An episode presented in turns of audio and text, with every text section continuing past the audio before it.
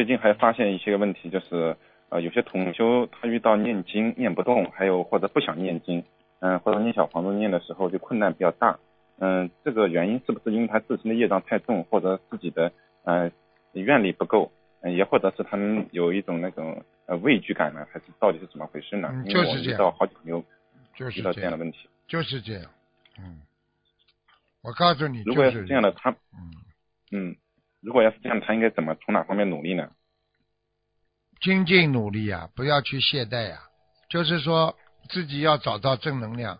那么正能量每天的方向是什么？单单单念经还是不行的。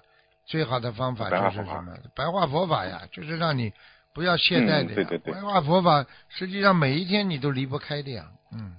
对我们每天都是早上起来跪在佛台前啊读，然后自己得到身心的。加持都觉得非常有能量的，非常有能量。每天不读的话，觉得自己有点犯糊涂那种感觉，也不知道是自己对，呃，真的是这样吗？师傅？对，就是这样。师傅过去还比较谦虚，我也想，哎呀，反正白话佛法随缘吧。后来菩萨直接就是指导，就是说必须要学的，不学的话，很多人已经退转了，迷惑了。对，我们最近明显感觉到就是师傅讲的三大方法，白话佛法四大方法，呃，非常有系统和体系。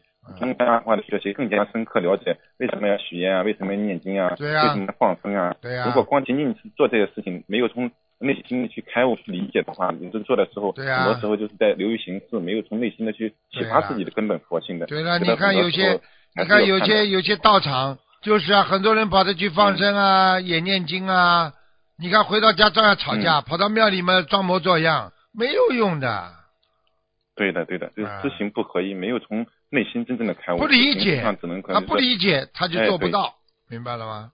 嗯，对对对，嗯，感恩师傅开始，真的是这样的。我们最近也发现了，有些老同修他不怎么出来共修的，跟他们一接触就知道白话话学习学得很，嗯，这没怎么读，也就没怎么学，然后就遇到问题还是一样的，呃，发脾气啊，或闹别扭啊，家里搞得不和睦，也导致家人不相信，反而反对，断了家人慧命。要学白话佛法，已经到第十一册了。